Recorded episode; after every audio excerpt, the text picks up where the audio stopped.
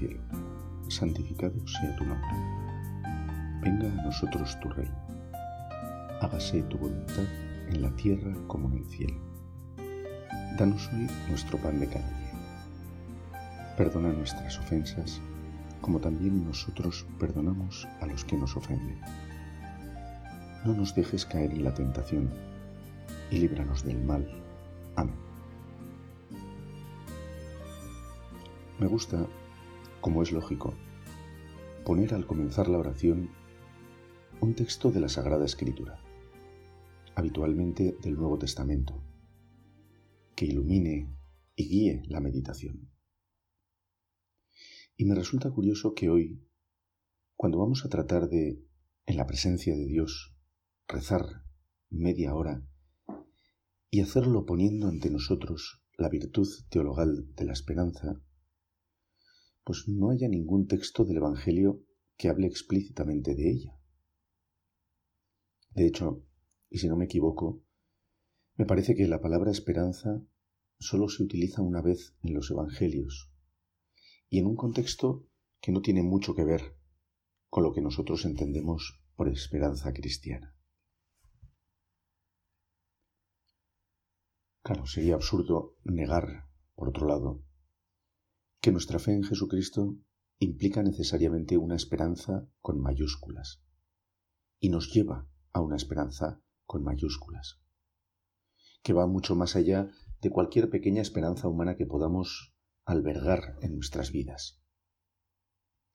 De hecho, y como ha dicho no pocas veces el Papa Francisco, nuestra esperanza es Jesucristo mismo. Tal vez por eso el Evangelio no hace un discurso acerca de la esperanza. Tal vez Dios Padre quiere que sea la vida, la obra salvadora, la pasión, muerte y resurrección de Jesucristo, lo que ponga en nuestros corazones una esperanza firme y cierta.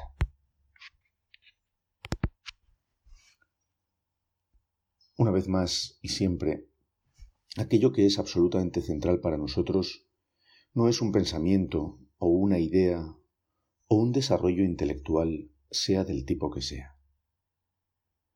Tampoco es una utopía inalcanzable o una construcción humana. Para los creyentes, la esperanza es una persona, alguien vivo y verdadero, que nos ama y nos ofrece un horizonte de vida y de vida eterna, Jesucristo. Es evidente, pues, que, aunque los Evangelios no utilicen de manera explícita la palabra esperanza, todo el Evangelio es una gran palabra de esperanza para nosotros. De este modo, podríamos decir que cualquier pasaje que llevemos a nuestra contemplación en la oración personal, cualquier pasaje del Evangelio, o que sea proclamado en la liturgia, es para nosotros una luz una puerta que se abre a la vida y es esperanza. Dice San Juan en ese hermoso prólogo con el que comienza su Evangelio. En el principio existía el verbo, y el verbo estaba junto a Dios, y el verbo era Dios. Él estaba en el principio junto a Dios. Todo fue hecho por Él y sin él no se hizo nada de cuanto ha sido hecho. En él estaba la vida, y la vida era la luz de los hombres. Y la luz brilla en las tinieblas, y las tinieblas no la recibieron. Era la luz verdadera que ilumina a todo hombre. En el mundo estaba, y el mundo fue hecho por él, y el mundo no lo conoció Vino a los suyos y los suyos no le recibieron. Pero a cuantos le recibieron, les dio poder para ser hijos de Dios, a los que creen en su nombre, que no han nacido de la sangre, ni de la voluntad de la carne, ni del querer del hombre, sino de Dios. Me da por pensar algunas veces en la imagen que tendrán los astronautas de la Tierra y del universo entero. ellos que han salido de nuestra atmósfera terrestre. Siempre me han gustado esas cosas y por eso pues muchas veces me ayudan en mis pensamientos y en mi oración. Trato de imaginar qué pensarán esos hombres y mujeres que viven, por ejemplo, en la estación espacial, qué pensarán acerca de la inmensidad del cosmos, de las estrellas, de la creación entera. No lo sé, tal vez me equivoque, pero es posible que ellos perciban la creación de una manera más completa que nosotros, que vivimos habitualmente en el marco de una ciudad, rodeados de edificios y con un horizonte muchas veces pequeño, que se esconde entre fábricas y almacenes y vehículos. Desde el espacio no se ve nada de eso. Y a la vez, según dicen, se sienten mucho más cerca los astros. Todos los que han estado allí coinciden, no obstante, en la extraordinaria belleza del cosmos. Algo que nosotros sí podemos apreciar cuando salimos de excursión al monte o paseamos en bicicleta unas horas en las afueras de nuestras ciudades, y es hermoso pensar que Jesucristo aporta esperanza a toda la creación, también a esa inmensidad de nuestro cosmos. San Pablo cuando escribe a los cristianos de Roma, les dice, Hermanos, sabemos que hasta hoy la creación entera está gimiendo toda ella con dolores de parto. Y no solo eso, también nosotros, que poseemos las primicias del Espíritu, gemimos en nuestro interior, aguardando la hora de ser hijos de Dios, la redención de nuestro cuerpo, porque en esperanza fuimos salvados. San Pablo nos habla de cómo la creación entera espera con dolores de parto esa redención, esa redención. Porque si nos fijamos en la condición criatural del universo entero, pronto nos damos cuenta de que, por inmensas que sean las distancias entre planetas o los límites de las galaxias, como criaturas limitadas que son, están llamadas a acabar, a desaparecer. Estrellas, planetas, galaxias, todo es criatura y todo está llamado a desaparecer. Pero esos primeros versículos del Evangelio de San Juan y estas palabras de San Pablo nos ponen ante una primera gran esperanza cósmica que afecta a la creación entera en cuanto tal. Todo fue creado a través de la palabra y todo se sostiene en ella. Y sin ella no fue hecho nada de lo que se ha hecho. De alguna manera, toda la creación tiene puesta su esperanza existencial en Cristo Jesús, en el Verbo de Dios, hecho carne. Su salvación, la que Él trae al mundo, la que Él obra, afecta a todos y a cada uno de los elementos creados desde los inanimados, pasando por los animales y culminando como la creación misma culmina en el ser humano. Esta realidad pone en nuestros corazones una especie de comunión con todo lo creado. Si el universo, estudiado únicamente por la ciencia, puede parecernos sobrecogedor, inmenso, frío, tremendamente hostil e inhóspito en muchos casos, la contemplación cristiana del mismo nos lleva a verlo como criatura llamada a la plenitud en Cristo. Y por lo tanto, en un verdadero hogar para nosotros. La belleza de las cosas creadas no es ya un espejismo llamado a terminar en la muerte y la nada, sino que es una realidad que podemos gozar, conscientes de que también en Cristo encuentra su plenitud. Y que en esa palabra a través de la cual fue creada y es sostenida, encuentra también su esperanza.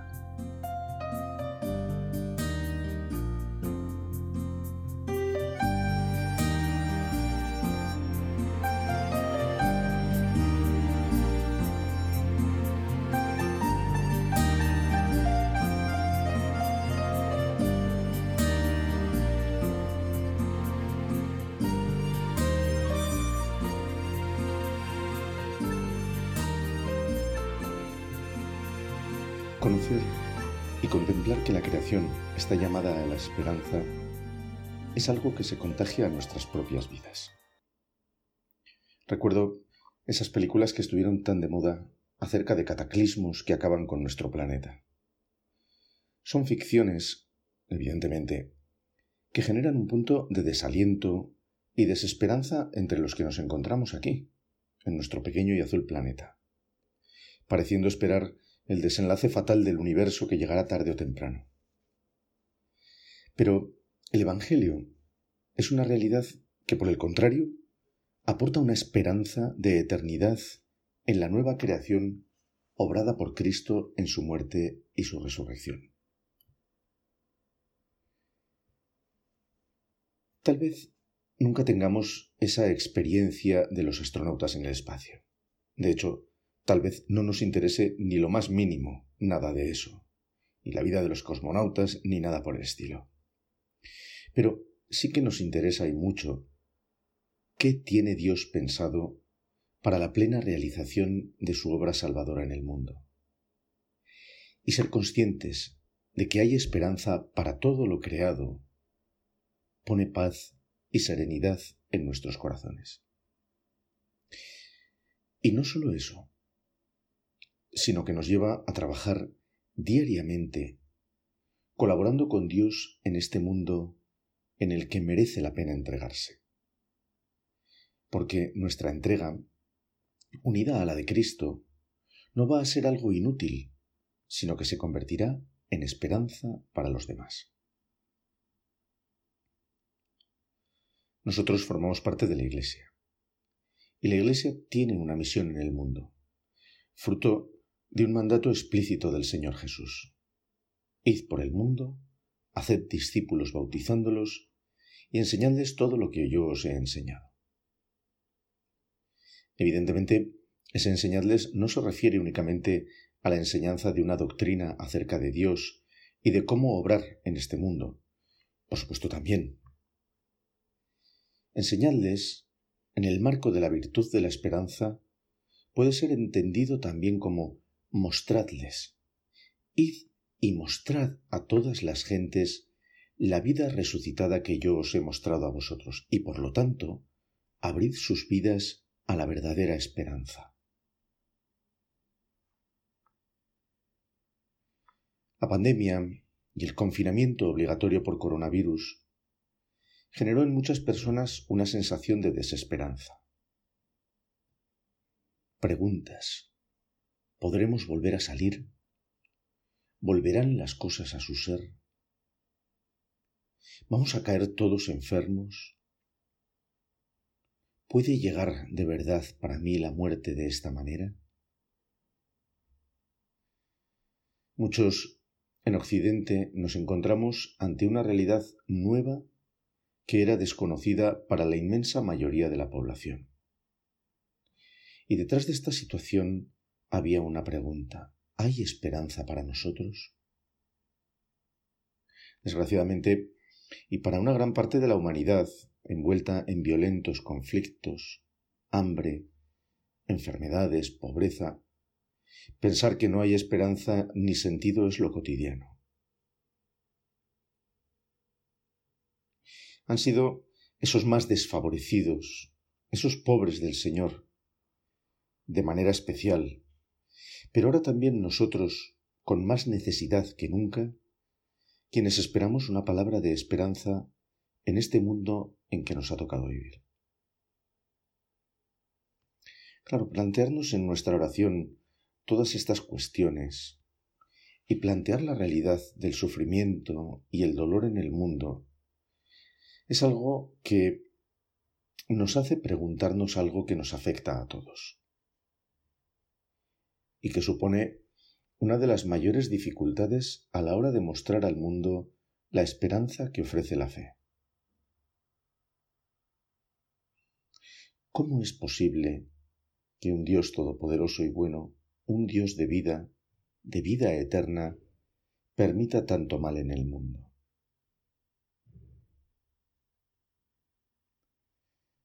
Ante esta gran pregunta, algunos optan por afirmar que en realidad Dios no es todopoderoso.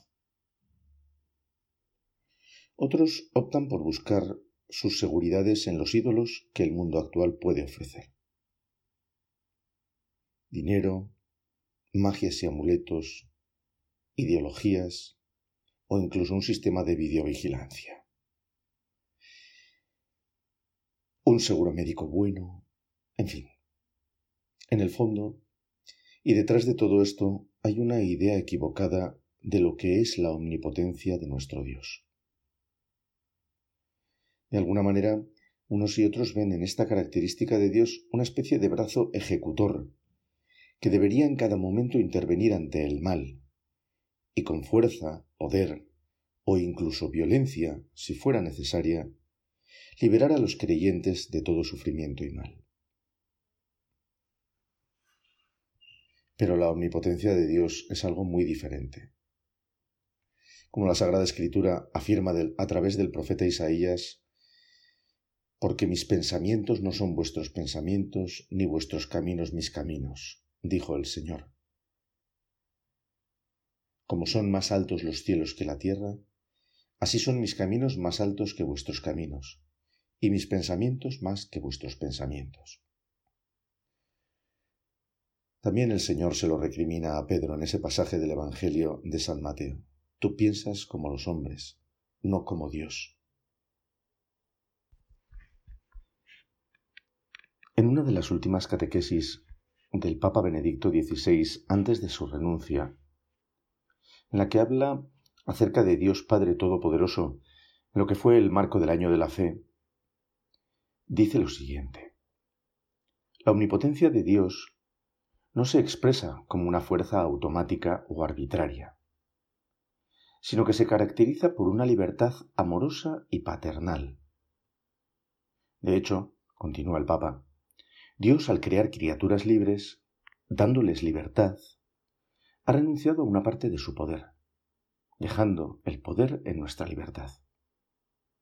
Así ama y respeta la libre respuesta de amor a su llamada. Su omnipotencia, continúa, no se expresa en la fuerza o la violencia o en la destrucción de un poder adverso como nosotros quisiéramos, sino que se expresa en el amor la misericordia y el perdón. En la aceptación de nuestra libertad y en la incansable llamada a la conversión del corazón en una actitud aparentemente débil. Y sigue. Solo el que es realmente poderoso puede soportar el dolor y tener a la vez compasión. Solo quien es de verdad potente puede ejercer plenamente la fuerza del amor.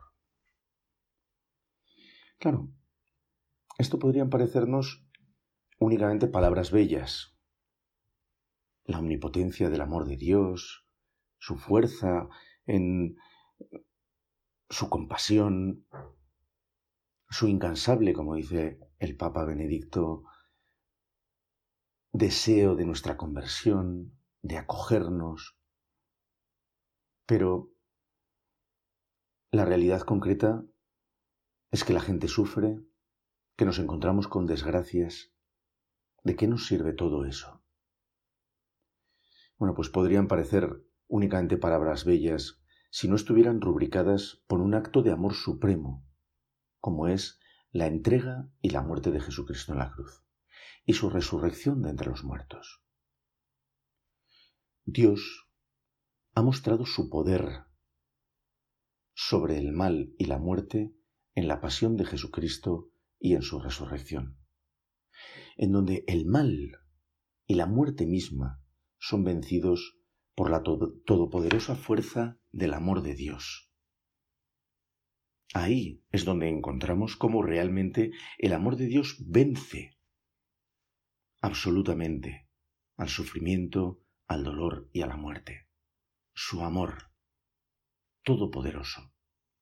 De este modo, podemos, aun en medio de las duras circunstancias en las que puede verse involucrado el ser humano, podemos experimentar que hay esperanza siempre y que es precisamente la presencia de Dios en nuestras vidas la que trae esa esperanza que es el amor.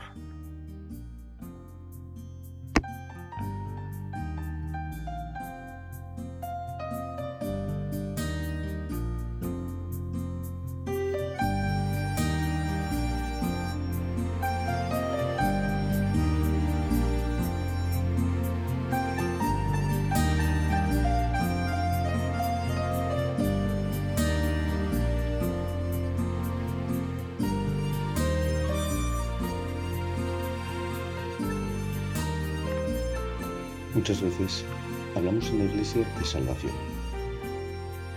Es de sentido común, ya que nuestra fe lo es en Jesucristo Salvador, que en su cruz y su resurrección nos trae la victoria sobre el pecado y la muerte, y por lo tanto la salvación, y evidentemente una esperanza con mayúsculas, que nos acompaña siempre, ya que sabemos y hemos experimentado también y vivimos actualizada en la liturgia de la Iglesia, que esa salvación nos afecta en lo concreto de nuestra existencia, que no está llamada a acabar en un pedacito de tierra en el suelo, sino que hemos sido creados para la vida eterna que Dios nos ofrece.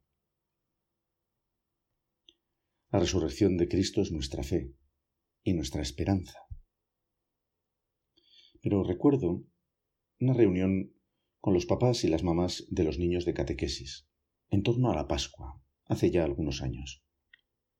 Al terminar, en el atrio de la iglesia se hacían los típicos corrillos en donde los asistentes charlaban con las catequistas. Y una de ellas me contaba después que un padre, un muchacho joven, buena gente, trabajador, pero con una vivencia de fe escasa, le decía Oye, muy interesante lo que ha dicho el cura. Pero bueno, eso de la resurrección, pues como que no me lo creo. Pues como que es el cimiento de nuestra fe y de nuestra esperanza. Claro, la muerte es la gran cuestión a la que en última instancia se ha de enfrentar nuestra esperanza en el día a día. Ante la muerte no valen medias tintas.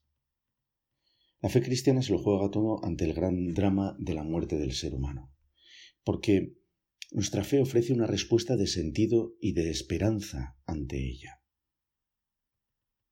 El mundo, es verdad, también ofrece sus píldoras ante la muerte. Muchas veces como un consuelico para niños. El mundo nos ofrece palabras fáciles de libro que no nos sirven por carecer de sentido. Otras veces el ser humano pretende vivir como si la muerte no existiera metiendo la cabeza en el agujero. Yo de la muerte es que no quiero ni oír hablar, me decía una persona. Otras veces ofrece respuestas pueriles envueltas, eso sí, en un halo de modernidad o de ir a la última. Alguna vez suelo ir a almorzar a un polígono industrial y es muy interesante escuchar lo que hablan y cómo sienten las personas que allí pues comparten ese rato conmigo. Los lunes el tema central es el fútbol. Los martes y los miércoles los turnos del trabajo, las vacaciones, etc. Los jueves vamos preparando el fin de semana y el viernes, pues evidentemente ya se hace todo rapidísimamente para salir cuanto antes del trabajo y dedicarnos a lo que nos apetece. ¿Y la muerte? Pues se habla de ella cuando ocurre una desgracia, o las noticias en el periódico traen un accidente, o... Y la mayoría de las veces la respuesta ante la muerte es, bueno, no te preocupes, disfruta mientras puedas y ya está. Ya.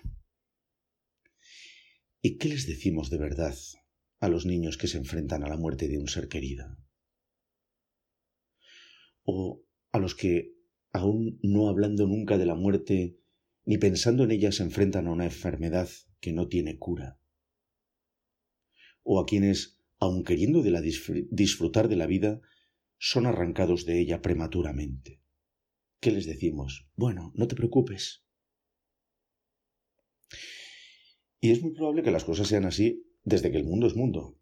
Y supongo que en las primeras comunidades también habría personas que al salir de una catequesis de San Pablo, por ejemplo, le dijeran que todo muy bonito, pero de eso de la resurrección ya hablaremos otro día. De hecho, nos cuentan los hechos de los apóstoles como eso mismo le ocurrió en Atenas. Pero probablemente algo parecido le pasó también en Tesalónica. Y tal vez en la propia comunidad cristiana. Y por eso les escribe en estos términos. Les dice, hermanos, no queremos que ignoréis la suerte de los difuntos, para que no os aflijáis como los hombres sin esperanza. Pues si creemos que Jesús ha muerto y resucitado, del mismo modo a los que han muerto, Dios, por medio de Jesús, los llevará con él. Esto es lo que os decimos como palabra del Señor. El mismo Señor, cuando se dé la orden a la voz del arcángel y al son de la trompeta divina, descenderá del cielo, y los muertos en Cristo resucitarán en primer lugar. Y así estaremos siempre con el Señor. Consolaos, pues, mutuamente con estas palabras. En definitiva, la esperanza cristiana es esperanza en la resurrección. Fe en la resurrección de Jesucristo y esperanza en que nosotros resucitaremos al haber sido injertados en su cuerpo místico a través del bautismo. Esperanza que acrecentamos cada día al recibir los sacramentos, que actualizan en nosotros esa gracia de su salvación, que nos la dan día a día, unidos verdaderamente a Cristo mismo. Y eso sí que lo transforma todo. Y si vale hablar así, nos da alas. Nos da alas para vivir, para vivir ya esta vida que tenemos en plenitud. La esperanza cristiana no es únicamente una esperanza para el final de los tiempos. Ya aquí se hace vida en nuestras propias vidas y nos hace vivir en plenitud. Permite que nos entreguemos completamente a Dios, sabiendo que en esa entrega lo ganamos todo. Una entrega que se da en lo cotidiano de nuestras vidas. Conscientes, como digo, de que en la medida en que nos unimos a Él a través de la oración, de los sacramentos, en la medida en que lo vemos en el prójimo y nos damos generosamente a los demás, su gracia acrecienta en nosotros la fe y por lo tanto la esperanza. Nos da alas para afrontar los reveses de la vida, conscientes de que no estamos solos ante el sufrimiento propio o, ajeno. Porque Cristo ha padecido aquí de la misma manera que nosotros. Así, podemos poner en Él nuestro dolor y nuestra pena, sintiéndola la cercanía de Cristo, su compasión, su amor, pero conscientes al mirarle a Él de que, tras atravesar el estrecho camino de la pasión, entró en el reino de la vida resucitada. Ante nuestras propias cruces y pasiones, experimentamos de la mano de Cristo que hay luz al final del túnel y que con Él la resurrección tiene la última palabra. Nos da alas también para enfrentar la muerte con humanidad, con serenidad. Por supuesto que la muerte nos causa dolor, pero de la mano de Cristo ese es un dolor esperanzado porque sabemos que tras el duro paso de la muerte está Cristo resucitado, esperándonos para ese abrazo de amor eterno que, como hemos escuchado a San Pablo, nos llevará al Padre Dios. Hermoso es que el Papa Francisco quisiera incluir en las letanías lauretanas esa de Madre de la Esperanza. Cristo es nuestra esperanza, y la Virgen María es su madre y nos trae la esperanza. Dios te salve María, llena eres de gracia, el Señor es contigo. Bendita tú eres entre todas las mujeres, y bendito es el fruto de tu vientre Jesús. Santa María, Madre de Dios, ruega por nosotros pecadores, ahora y en la hora de nuestra muerte.